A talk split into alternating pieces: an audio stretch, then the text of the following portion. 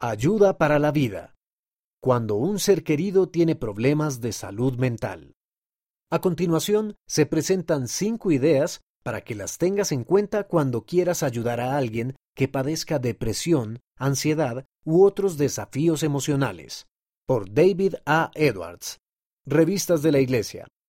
Puede resultar difícil ver a un amigo o familiar experimentar depresión, ansiedad u otros problemas de salud mental, y tal vez desees hacer algo para ayudar, pero no estás seguro de qué puedes hacer. A continuación, se presentan cinco ideas para que las tengas en cuenta al considerar cómo ayudar a alguien que esté teniendo problemas de salud mental. Primero, tiéndele una mano. Si te preguntas si es mejor tender una mano o mantenerte alejado, la respuesta es, sin duda tiende una mano. Las relaciones sociales estrechas ayudan de verdad a las personas que tienen problemas de salud mental. Comunícate y relaciónate con ellas. Puede ser algo sencillo y normal, pero tiende tu mano. Segundo, no des consejos a menos que te pidan que lo hagas. Si alguien no te ha pedido ayuda, no comiences a darle consejos. Hasta que te los pidan, céntrate simplemente en ser amigable, atento y en preocuparte de verdad. Tercero, sé amable, positivo y compasivo. Cuando una persona te pida ayuda, sigue el ejemplo del Salvador.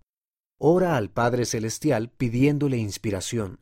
Sé optimista, habla con dulzura, di cosas positivas, muestra comprensión y compasión. Hazle saber que le apoyas y que estás ahí si te necesita, y con amabilidad anímale a buscar ayuda profesional. Cuarto, Sé paciente y perseverante. En ocasiones, las personas que tienen dificultades no se muestran receptivas ni agradecidas, pero debes ser paciente. Mantente cerca, porque el aislamiento es muy perjudicial para ellas. No te retires completamente si no responden de la manera que te gustaría. Quinto, cuida de ti mismo también. Asegúrate de hallar gozo en tu vida, Continúa con tu oración personal y el estudio de las escrituras. Asiste al templo, haz otras cosas que te gusten.